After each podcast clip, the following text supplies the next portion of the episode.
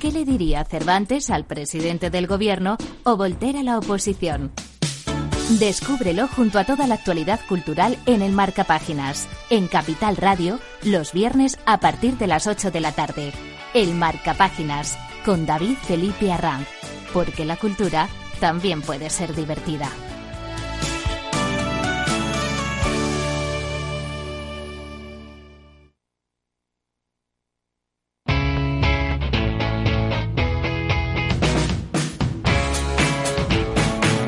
Economía despierta. Capital Radio.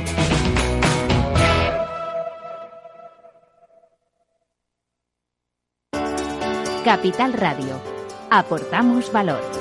¿Cuál es el importe máximo de los préstamos por cliente que puede avalar la línea ICO COVID-19? Para préstamos o renovaciones de hasta máximo de un millón y medio de euros en una o varias operaciones de préstamo autónomos y empresas, se aplicarán las disposiciones específicas del Reglamento de la Unión Europea número 1407-2013 de la Comisión, de 18 de diciembre de 2013, relativo a la aplicación de los artículos 107 y 108 del Tratado de Funcionamiento de la Unión Europea a las ayudas de mínimes cuando sea aplicable.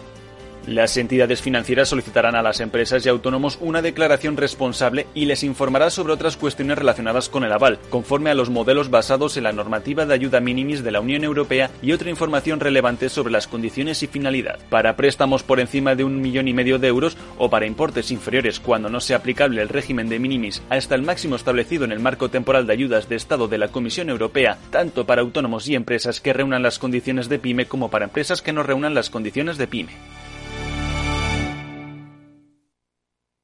Esto te estás perdiendo si no escuchas a Luis Vicente Muñoz en Capital, La Bolsa y la Vida.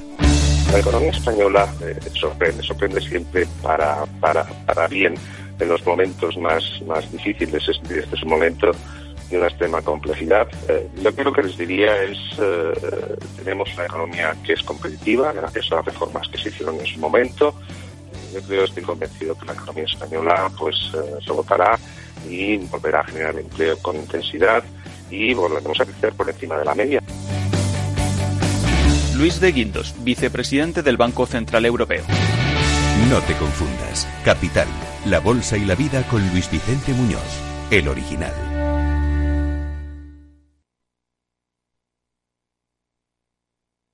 Valor Salud. La actualidad de la salud en primer plano.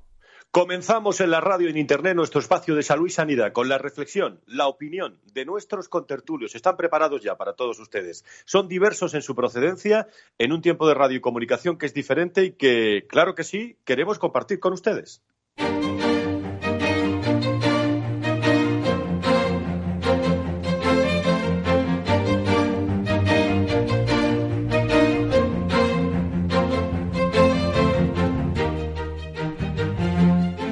Valor Salud es un espacio de actualidad de la salud con todos sus protagonistas, personas y empresas. Con Francisco García Cabello. ¿Qué tal? ¿Cómo están? Muy buenos días, bienvenidos. Es viernes 5, decimosegunda semana de confinamiento, 5 de junio. Vamos con nuestra salud y sanidad en directo en este último día de luto nacional. El Ministerio de Sanidad nos comentará hoy qué comunidades autónomas pasan a las distintas fases, la mayoría fase, fase 3, eh, con atención especial a la Comunidad de Madrid que ha solicitado ese paso a la fase 2 y pensamos que si la Comunidad de Madrid pasa a fase 2 con el gran, eh, la gran concentración que hay en, en, Madrid, pudiera ser un primer paso de la vuelta a la normalidad. Saben ustedes que todo lo que ocurre en Madrid tiene cierta trascendencia a nivel regional o se mueven más los contactos eh, con organizaciones, con empresas, se mueve más el país. Por lo tanto, eh, es un asunto importante el que estamos esperando hoy. En las próximas horas nos lo va a comunicar un Ministerio de Sanidad que ha registrado 56 muertos con fecha de defunción en la última semana, si bien la cifra de fallecidos solo ha aumentado en cinco decesos respecto a la de ayer. Así pues, eh, podemos decir que el balance total de las víctimas mortales por COVID-19 en España es ya de 27.133. Los datos erróneos arrojan nubes sobre la estrategia de cierre de España. Ese es el titular con el que se despachó en las últimas horas, lo conocen Financial Times, una información en la que cuestiona los datos totales de fallecidos reportados en España por coronavirus en los últimos días y el recuento llevado a cabo por el Gobierno. En el último pleno del Congreso, Sánchez ya se refirió a que durante dos días consecutivos no había habido muertes por COVID-19. Balance oficial del Ministerio de Sanidad. Esto pese a que varias comunidades autónomas sí han reportado excesos, como Madrid, la Comunidad Valenciana o Castilla-La Mancha. ¿Qué quieres que les digan a todos ustedes? Estamos informando todos los días en Capital Radio en el programa especial de 2 a 2 y media y cada vez que contamos los datos tengo dos reflexiones o, dos pensamientos profundos en materia de sanidad y economía. Una, que me acuerdo siempre de los fallecidos y de sus familias. Y dos, la gran confusión que está transmitiendo el gobierno rompiendo las claves de la buena comunicación, que es eh, la calidez eh, fundamentalmente y la coherencia y los datos claros para la audiencia. En fin, son los cálculos del, del gobierno. Esperemos conocer qué hay detrás. Alrededor, por cierto, atención a esto, de 1.400 niños han sido contagiados ¿eh? por coronavirus en España desde el inicio de la pandemia y una cuarta parte de ellos han requerido hospitalización. Tenemos que estar muy pendientes de esto, lo dice la Asociación Española de Pediatría. Eh, hoy lo vamos a referir en nuestro, en nuestro programa y especialmente hay que estar pendiente del rebrote.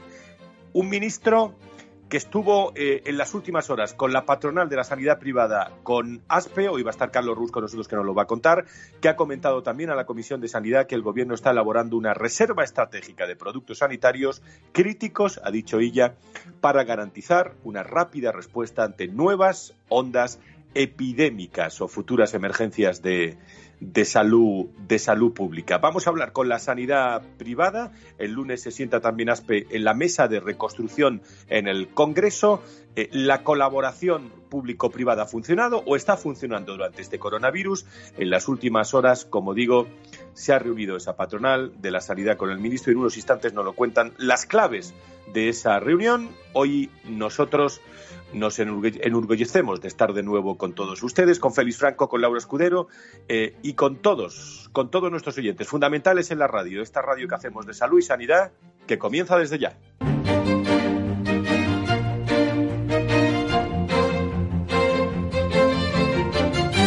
Valor Salud.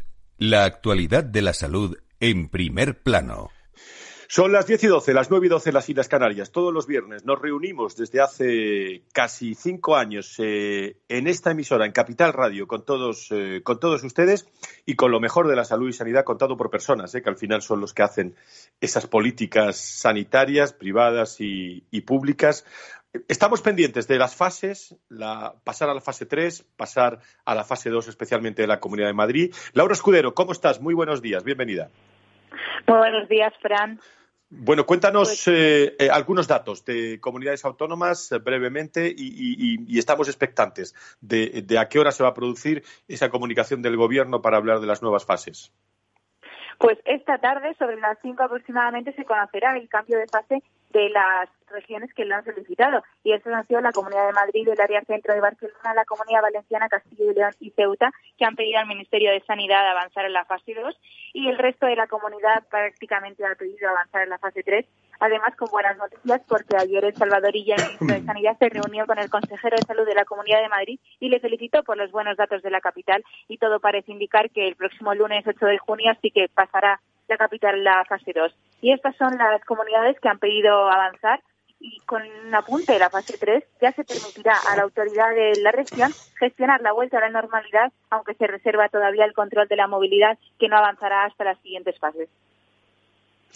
Muchas gracias, Laura Escudero, pendiente de, esa hora de la tarde, en la que se va a anunciar el pase a las fases. Digo especialmente atención a la Comunidad de Madrid, ese posible pase a la fase 2, que va a marcar mucho ¿eh? esa vuelta, llámenlo ustedes como quieran ya, a la normalidad que se está produciendo en, evidentemente en otras regiones, eh, que no es Madrid, pero el, paso a esa fase 2 de Madrid puede marcar mucho ¿eh? la evolución de esta pandemia y la vuelta a la normalidad.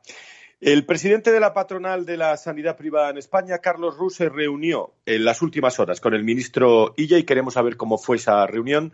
eh, pues teniéndolo presente con nosotros y de viva voz de, la representación de la patronal de la sanidad privada en España. Don Carlos, encantado de saludarle. Muy buenos días.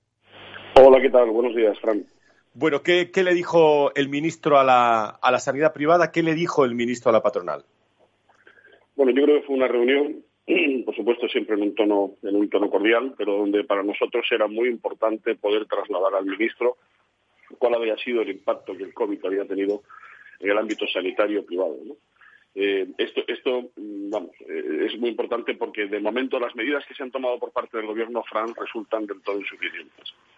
Y porque también estamos eh, conversando con muchas comunidades autónomas y viendo cómo podemos cerrar ese proceso para que los centros al menos recuperen el coste de la atención a pacientes COVID.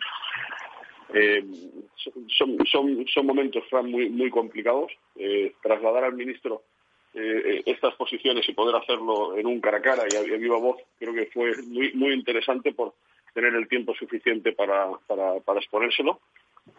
Y, adquirió el compromiso de darnos una respuesta a las propuestas que, hicimos en un plazo de diez días. Pero no todo eh, se centra solamente en esta afectación del sector sanitario privado. También hicimos una propuesta de actuación cara a un posible rebrote. Entendemos que muchas de las medidas que ha tomado el Gobierno en esta, esta época han sido medidas en las que se ha podido eh, o no se ha podido hilar fino, porque eran momentos de gran estrés, donde las circunstancias eh, eran graves y había que tomar medidas garantizando la seguridad y sin tener opción a, poder discernir distintas, distintos tipos de circunstancias. Pero ahora creo que ya llevamos unos meses, creo que se ha aprendido mucho y, creo que es un momento de ponerlo en práctica y de que se hagan cambios, que se hagan cambios, que se actúe de una forma en el que igual que ahora estamos haciendo una desescalada por zonas, en caso de que sea necesaria una escalada, también se utilice un modelo similar.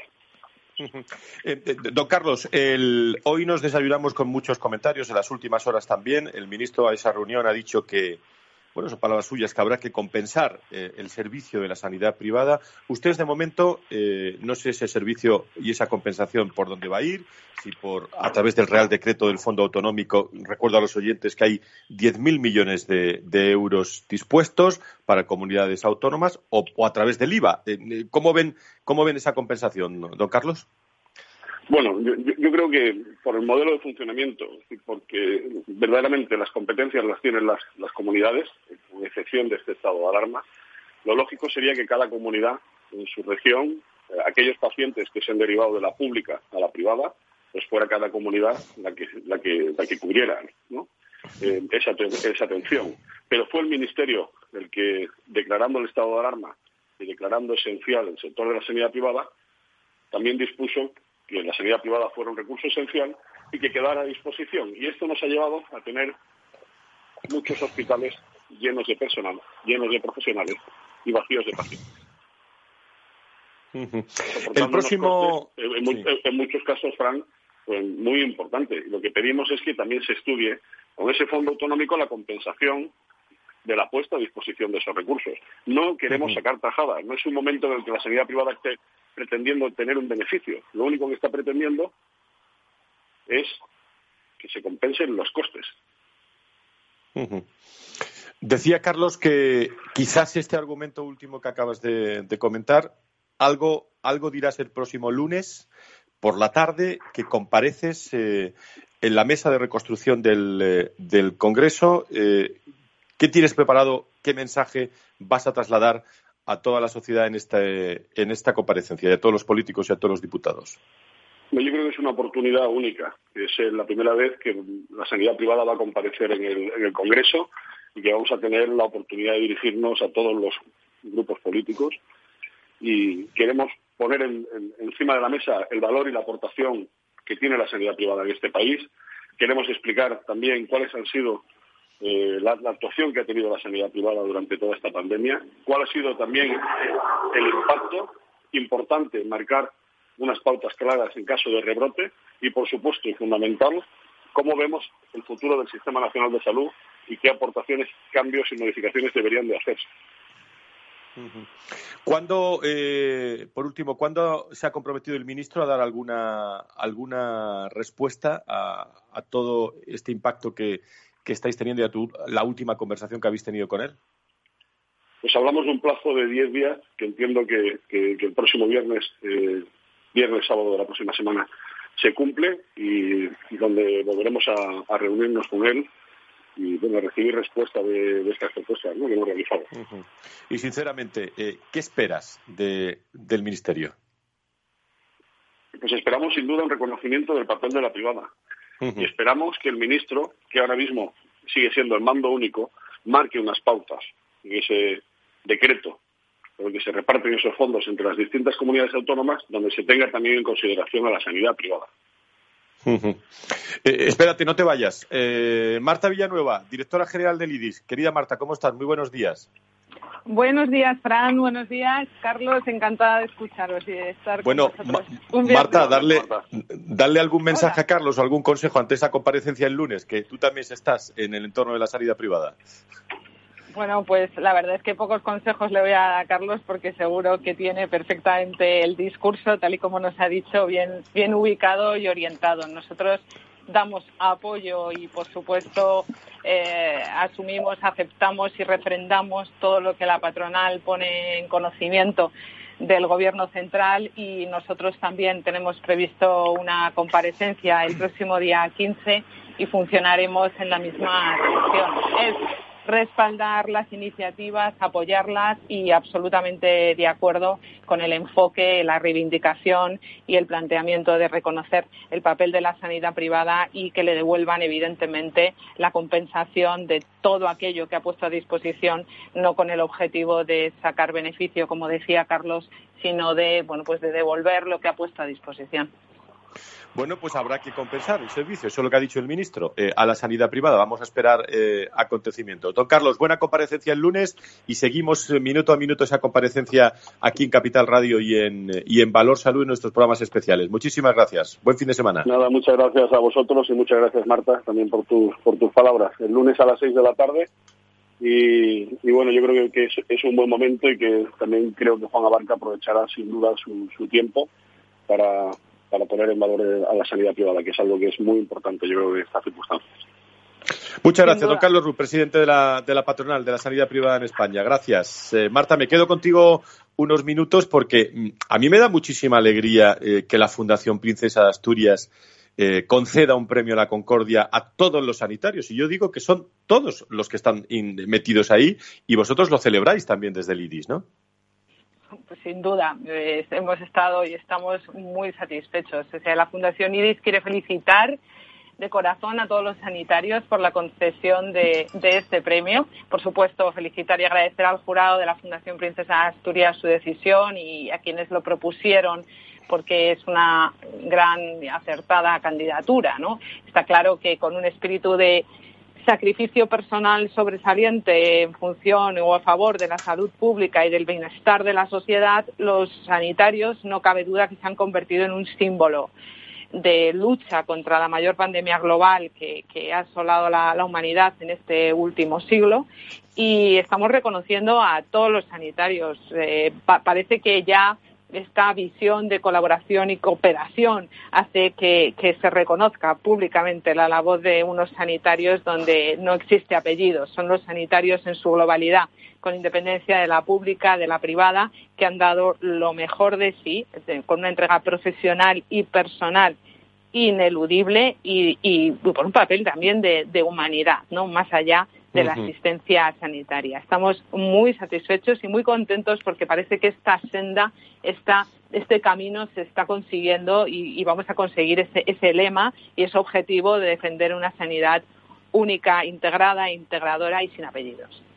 Como dice la propia Fundación Princesa de Asturias, estos premios tienen como objetivo, les cuento a los oyentes, contribuir a la exaltación y promoción de cuántos valores científicos, culturales y humanísticos son patrimonio universal y consolidar los vínculos existentes.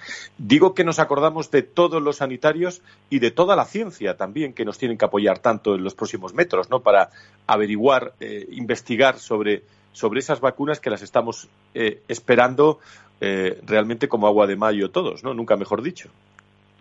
Sin duda, desde la Fundación IRIS, en la que defendemos eh, el sector sanitario privado en su globalidad y, por supuesto, no solo estamos orientados a los cerca de 270.000 profesionales que trabajan en los grupos hospitalarios, sino que toda esa cadena alrededor de un sector sanitario único, donde las compañías aseguradoras, las tecnológicas sanitarias y la industria farmacéutica está trabajando a destajo con pocos medios en algún momento a nivel de innovación y de investigación y, y, seguimos defendiendo y promoviendo que hay que poner todo de nosotros y hay que financiar adecuadamente este trabajo ímprobo, porque aunque en este momento parece que este virus está un poco latente o está un poco eh, apaciguado, eh, es realmente porque el confinamiento ha hecho que no tenga lugar donde situarse. Pero evidentemente este virus sigue vivo y nosotros tenemos que esperar a esta tan esperada vacuna o tratamiento específico para, para luchar de manera real y efectiva. Es vital para la sociedad y para, para la humanidad eh, poner todo de nosotros y una inversión potente e indiscutible para alcanzar este objetivo. Por cierto, ¿qué, activos estáis en, IDIS? Eh, leo esta mañana eh, y sigo el, el, LinkedIn de vuestro, de vuestro presidente en un reconocimiento también a todos los sanitarios y a, todas las víctimas del sector sanitario. Y también, por otro lado, eh, vuestros socios también, ¿qué activos están? Veo hoy las palabras de José Santacreu de DKV que habla de, del uso masivo de la salud digital que puede abaratar costes en las pólizas de seguros privados. Un análisis muy, muy interesante. Bueno, vuestros socios eh, IDIS muy activos en esta recta final a la vuelta a la normalidad, ¿no, Marta? Por último. Sin duda, eh, tenemos a todos los componentes necesarios para, para impulsar este movimiento, desde las compañías aseguradoras están trasladando este mensaje. El tema de la digitalización y de la inteligencia artificial también se está convirtiendo en una realidad. Es decir, tenemos que funcionar digitalizados. La teleconsulta ha funcionado, la receta electrónica ha funcionado. Las palabras y los partes de guerra que ahora son partes de refundación que hace nuestro presidente Juan Abarca son extraordinarios e invito a todo el mundo a hacer una lectura diaria de estos partes en LinkedIn porque realmente dan, dan, una, dan una luz y un mensaje muy, potente y muy aterrizado. Querida Marta, muchísimas gracias. Gracias a Lidi por estar con nosotros. Un abrazo muy fuerte. Un placer, un día más. Gracias. Gracias.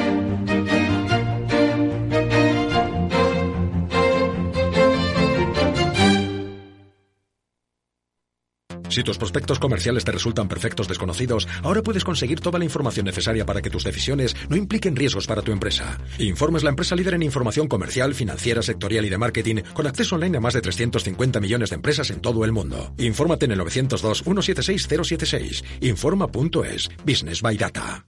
Cuando en los mercados todo es... Parece que cualquier broker es bueno. Pero cuando los mercados son Solo Renta 4 Banco te ofrece la gama más amplia, las mejores herramientas, un análisis de calidad y el asesoramiento experto de nuestra red de oficinas. Entra en r4.com y prueba gratis el broker online más inteligente. Renta 4 Banco, tu banco especialista en inversión.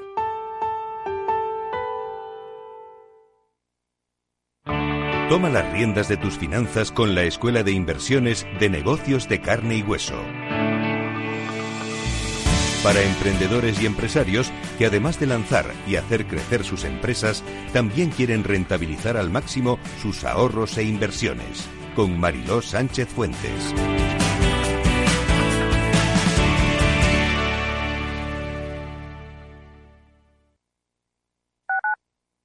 Escuchas Capital Radio, Madrid 105.7, la radio de los líderes.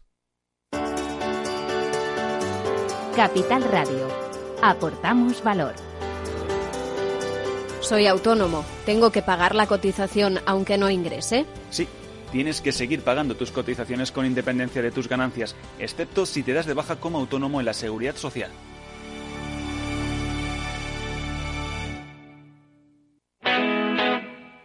Todos los lunes de 11 a 12 de la mañana en Capital Radio tienes una cita con Rock and Talent un programa diferente que combina el talento con las canciones de rock más inspiradoras.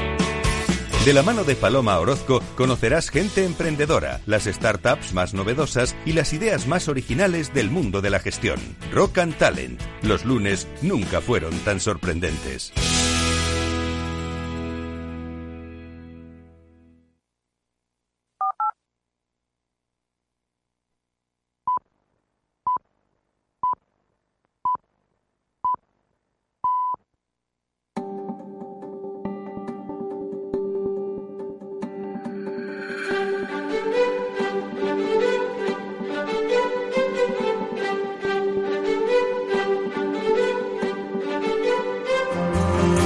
Valor Salud es un espacio de actualidad de la salud con todos sus protagonistas, personas y empresas. Con Francisco García Cabello. Estamos en directo en Capital Radio, Valor Salud, se lo contamos de otra forma, la salud y la sanidad, protagonista.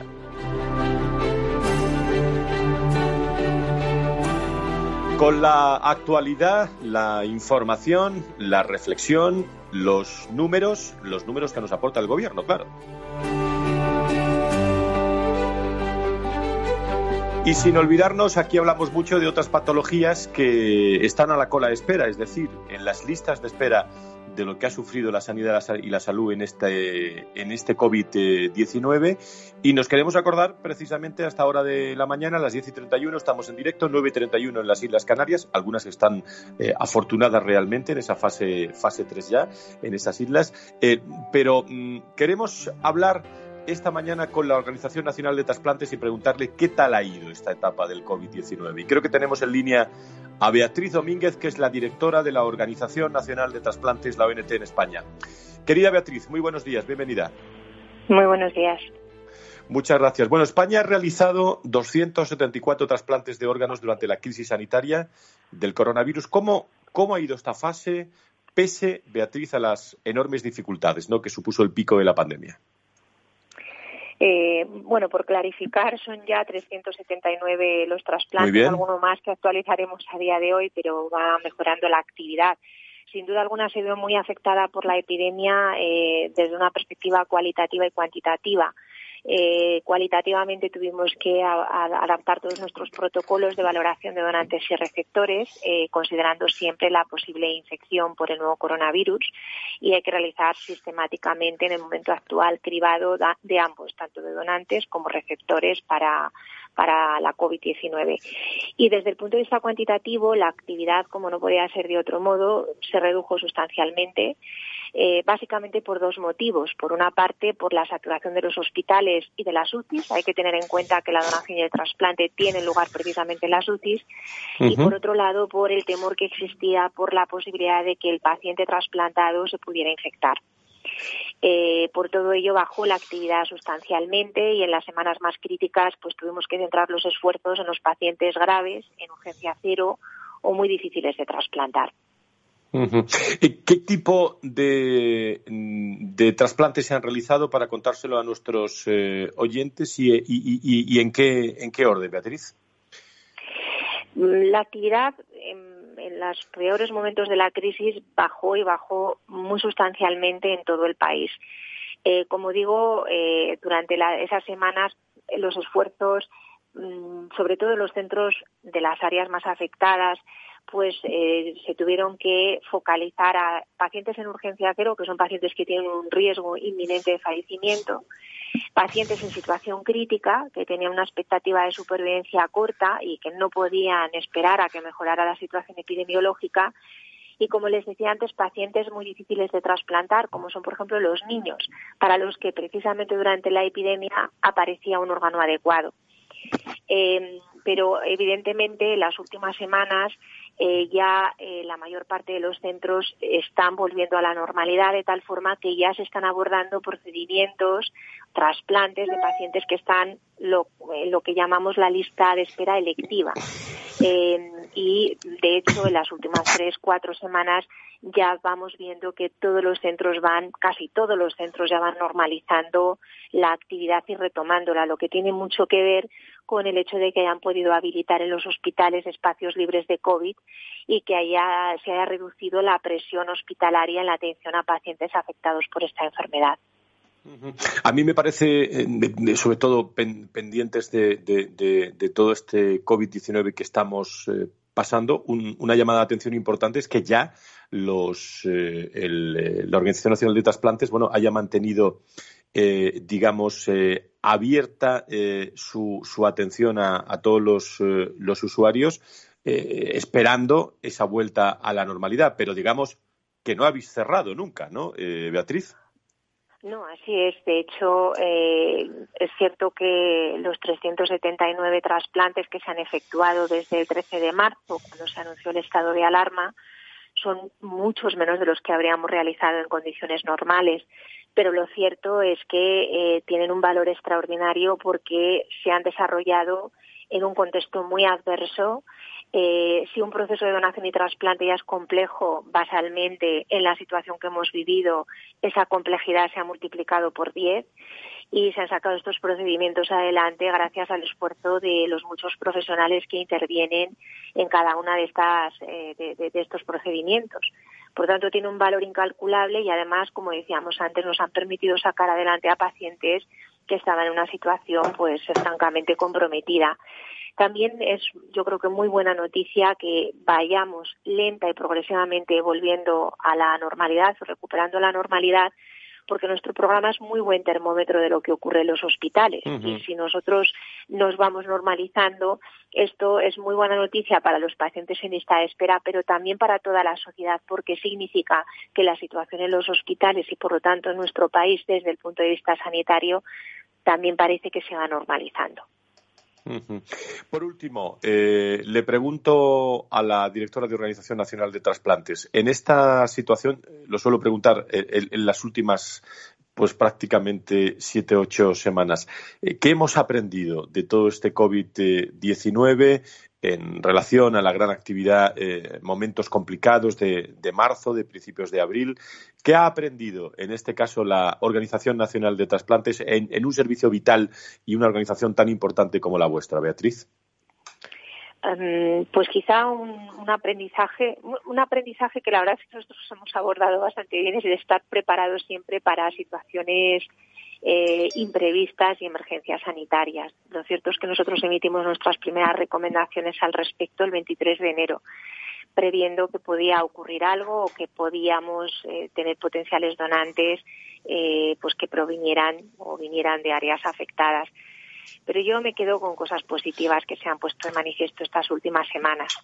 la capacidad de adaptación rápida y de sacrificio de nuestros profesionales sanitarios que que tienen ese muy bien merecido premio Princesa de Asturias ya concedido, eh, nuestra capacidad de cohesión y, de colaboración. Nosotros más que nunca hemos visto cómo entre hospitales eh, eh, profesionales sanitarios de diferentes centros y de diferentes comunidades autónomas han cooperado extraordinariamente para que cada uno de esos procesos saliera adelante sin problemas hemos eh, contado con la colaboración extraordinaria de muchos otros eh, organismos, entidades. Desarrollamos un procedimiento específico, por ejemplo, con la Guardia Civil para la importación y exportación de médula ósea y que ningún paciente perdiera ese trasplante de médula ósea que necesitaba hacerse de forma urgente. Por lo tanto, yo me quedo con esa capacidad de esfuerzo, sacrificio, colaboración, cooperación, trabajo en equipo que se ha puesto de manifiesto en estas últimas semanas.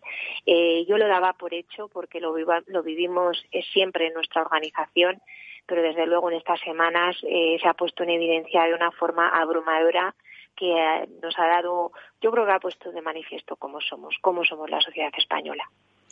Pues Beatriz Domínguez, directora de la Organización Nacional de Trasplantes, eh, enhorabuena por todo el trabajo y saludamos a, todos los hombres y mujeres de la ONT. Muchísimas gracias por estar con nosotros. Muy buenos días. Muchas gracias a ustedes. Valor Salud. La actualidad de la salud en primer plano. Las 10 y 38 no se pierdan dentro de unos minutos el análisis político, social, económico de José Ignacio Nieto, de Antonio Burgueño. Enseguida con todos ustedes, pero me quiero parar. Eh, se hizo ayer eh, ese minuto de, silencio. El Colegio Farmacéutico de Madrid guardó un minuto de silencio por los 18 farmacéuticos eh, fallecidos y hay varias novedades también y, y, reflexiones que tenemos que hacer en el sector de la farmacia. Vamos a hablar con su presidente, con el presidente de FEFE, con Luis de Palacio. Don Luis, Encantado de saludarle. Buenos, días. buenos días, Frank. Bueno, que, que, se guardó ayer un minuto de silencio, lo hablamos la semana pasada por todas las personas que han estado ahí, ¿no? Eh, y que fallecieron al pie eh, del servicio a todos los ciudadanos, de los farmacéuticos.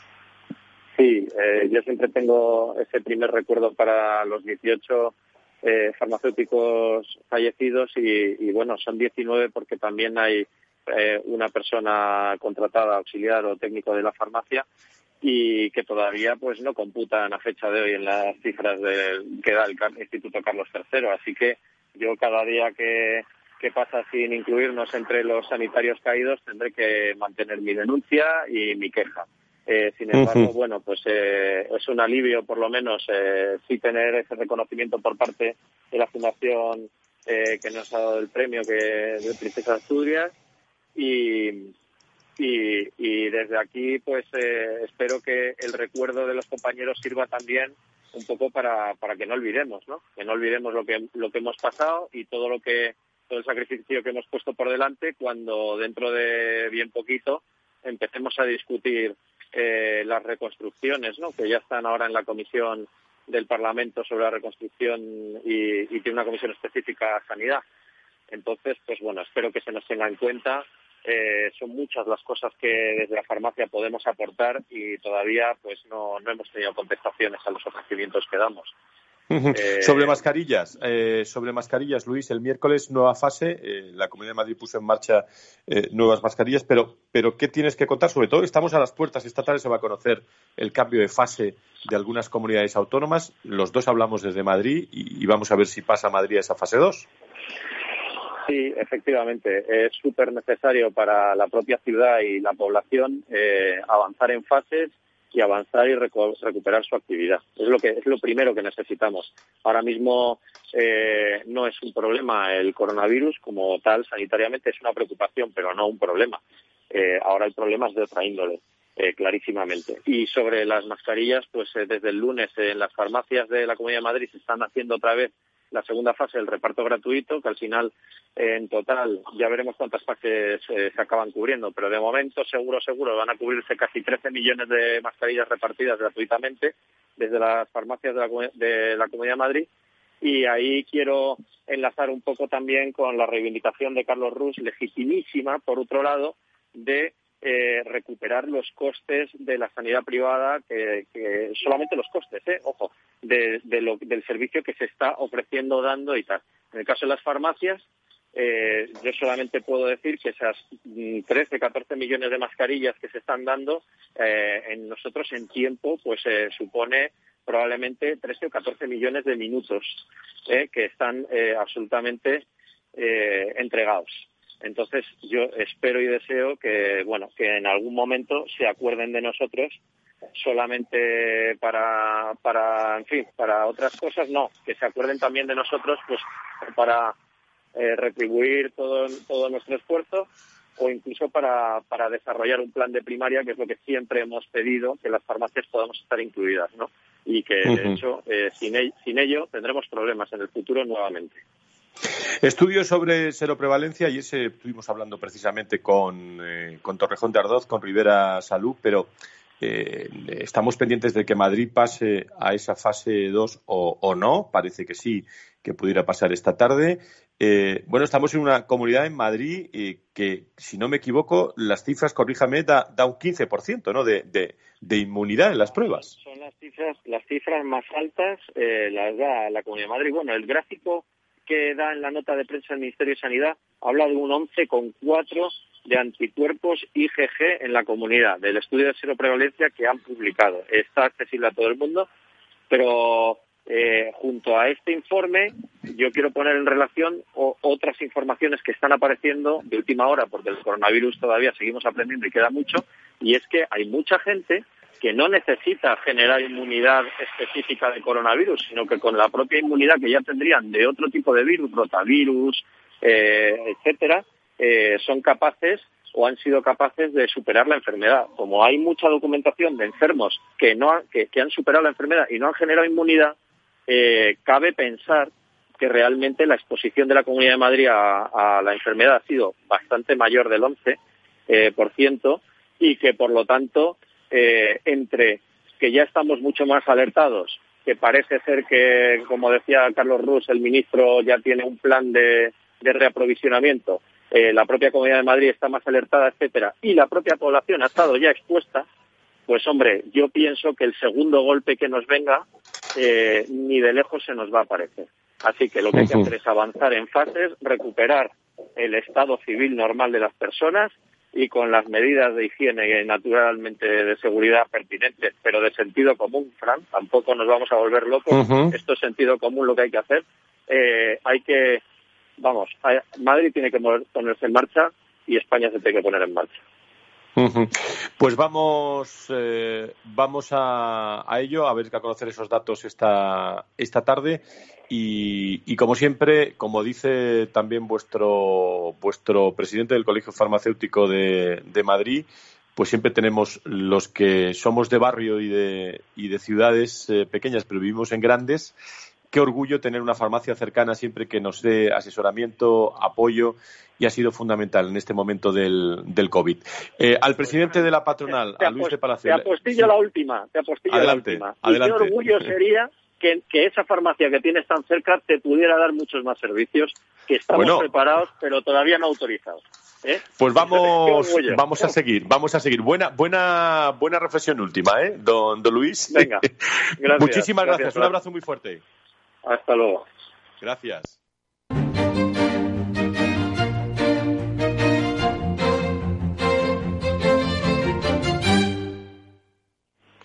Pues vamos a conocer eh, en los últimos minutos de Valor Salud, como hacemos siempre, el análisis social, económico, político de esta salud y de nuestra y de nuestra sanidad. Creo, creo que nos acompaña ya eh, Antonio Burgueño, director del proyecto Impulso. Don Antonio, muy buenos días. Bienvenido. buenos días a todos, Fran.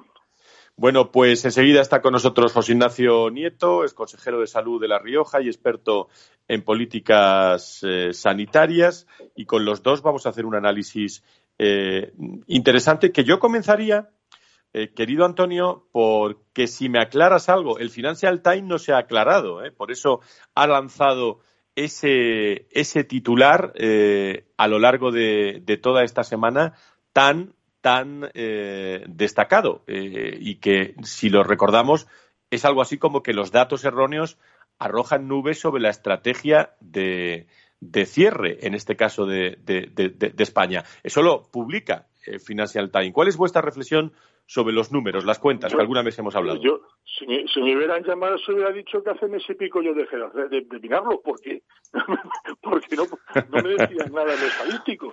Porque es decir, que me digan que el dato eh, tiene variabilidad, bueno, pues, pues, como casi toda la vida. Lo que pasa es que el analista tiene que saber cuál es la variabilidad y, establecer un parámetro de variabilidad posible y, en su dato contemplarlo. Oiga, que no tengo el dato exacto, bueno, pues ¿qué, estimación hago yo de, la variabilidad que puede tener conforme y lo coloco y ya está, y, y, intento objetivarlo. Eso hace un buen analista. Y entonces dice, mire usted, me equivoqué, la previsión era, puso un 15 o un 10. Bueno, pues de acuerdo.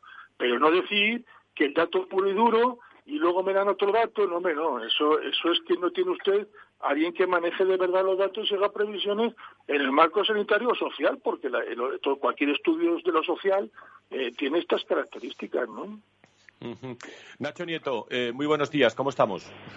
Buenos días, Pues muy bien, una semana más que, que avanzamos en toda en toda esta en toda esta cuestión no y cuál es tu, cuál es tu reflexión sobre eso que hablábamos de las cuentas y los números. de los números ahora sí pero bueno yo creo que también hoy con este final ya de de estos diez días que ha habido de luto por los fallecidos, pues también yo creo que, que merecen eh, ese, ese recuerdo también. Y, Desde luego. Eh, el, decirlo simplemente. Oye, mira, yo le, Antonio, que hablaba el de la variabilidad del dato, que es cierto, pero claro, es que hay otra cuestión al lado de los datos, y es que el papel lo aguanta todo, ¿no?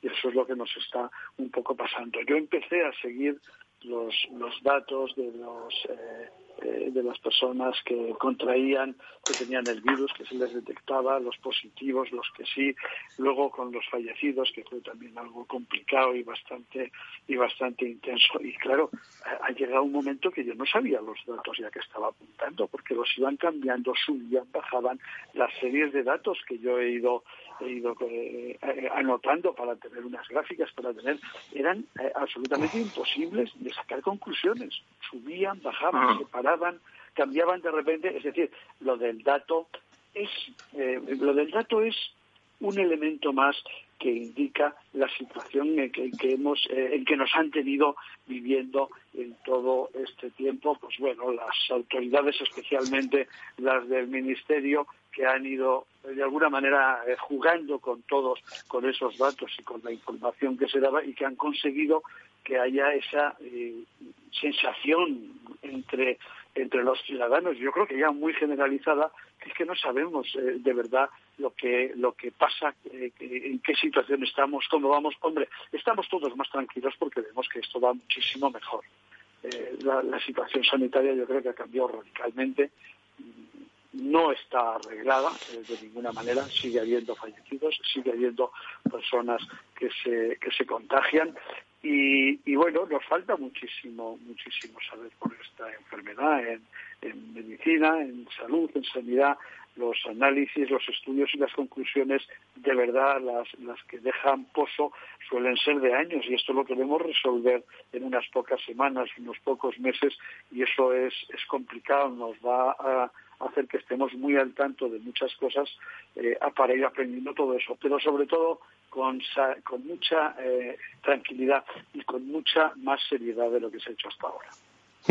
¿Qué papel, eh, cómo podríamos calificar, qué tienen que decir esta mañana, lo están hablando todos los medios en el entorno de la salud y sanidad, sobre el papel de Fernando Simón, el portavoz eh, precisamente del, del, Gobierno en servicio de emergencias, el que habitualmente eh, estamos eh, habituados a escuchar. Y por cierto una de las eh, a través de Google el más consultado uno de los más consultados del, del, del, mundo en las últimas horas en las redes. Qué opinión tiene Antonio buena pregunta Fran porque es que habría que hacer o intentar objetivar más cuál es el papel de Fernando Simón. No no quiero decir que sea un otro porque habría que ver cómo se está cocinando todo dentro, cuál es el papel, la capacidad de decisión que tiene, ha tenido, cómo se cuecen las cosas dentro, mm, qué asesoramiento realmente ha dado o no ha dado, y porque yo creo que se está atribuyendo toda la responsabilidad en muchos casos, que yo, ese, técnico que tenga toda la responsabilidad de las decisiones políticas, me cuesta mucho creerlo. Ese portavoz está, es el que la cabeza visible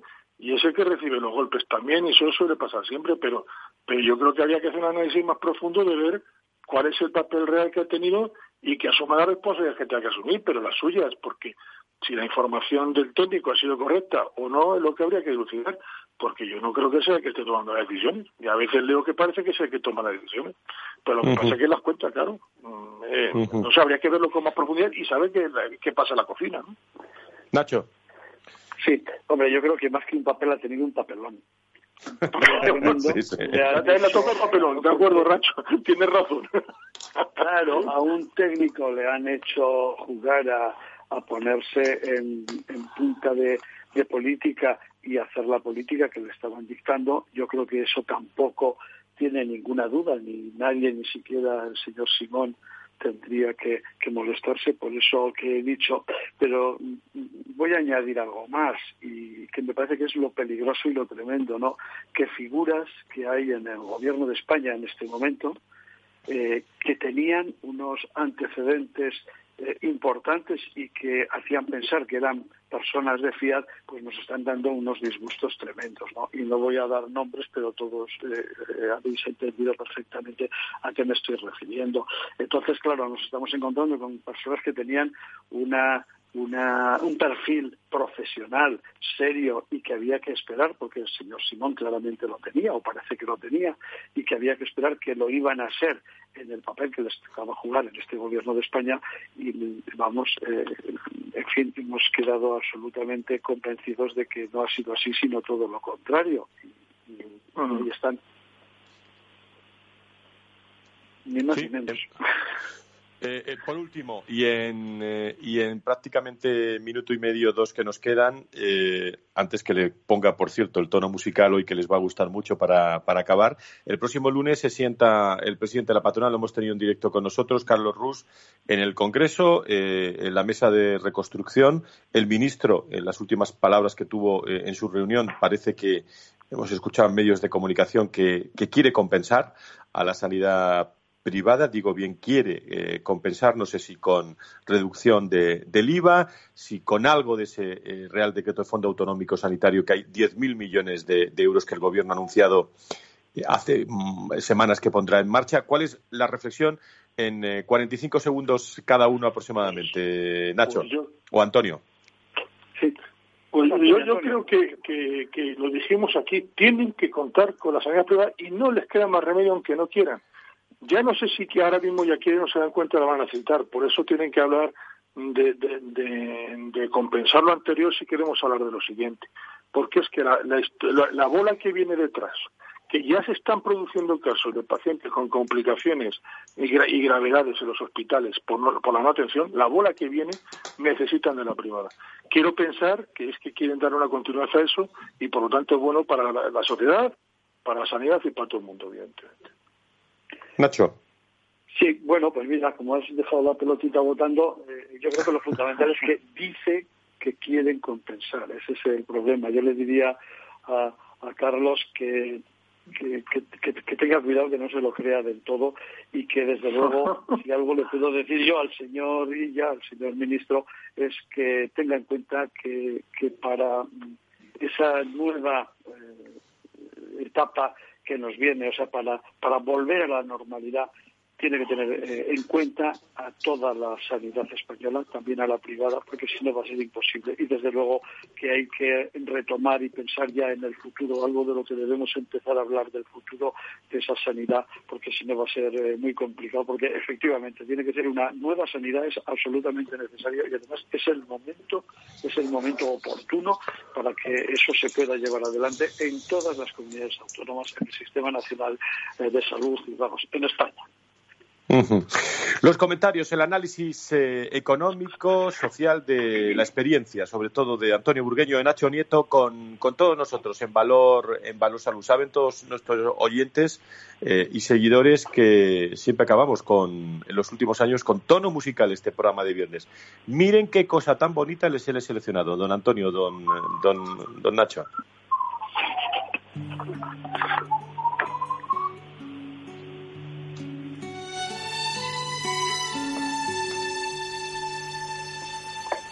Uno se cree que las mató el tiempo y la ausencia.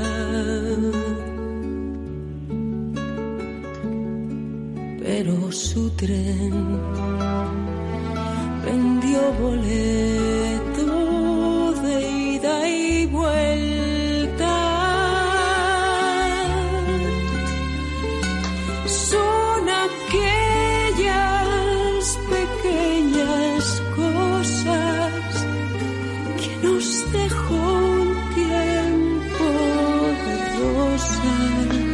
Pues con Amaral y esas pequeñas cosas que son las más importantes de, nuestra vida, creo yo, eh, agradecemos a Antonio Burgueño, a José Ignacio Nieto y a todos nuestros seguidores que estén con nosotros. Gracias a los dos, muy buenos días.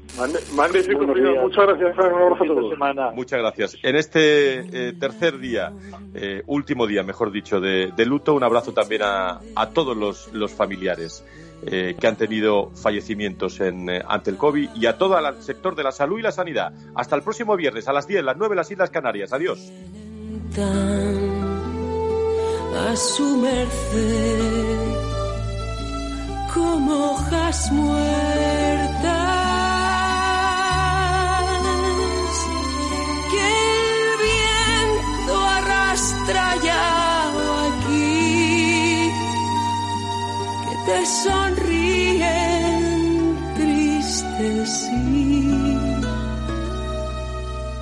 Nos hacen que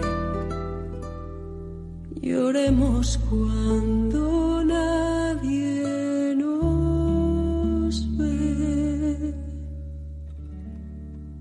Valor Salud, la actualidad de la salud en primer plano todas las semanas con sus personas y empresas, en Capital Radio, con Francisco García Cabello. Hola. Pues mira, ha habido momentos en los que me he sentido un cliente de segunda. Muchas veces, las entidades de ahorro tradicionales se han guardado bajo la manga los mejores productos financieros para los grandes patrimonios. Y esto, si te digo la verdad, no me parece normal. Por eso, Finambest es revolucionario. Los mejores fondos de inversión a mi alcance y al de todos. Porque te da más rentabilidad por tus ahorros gracias a sus bajas comisiones. Porque no tiene letra pequeña. Porque no se guardan ases en la manga lo normal. Entra en finambest.com y descubre que lo normal es extraordinario. Lo normal es Finambest.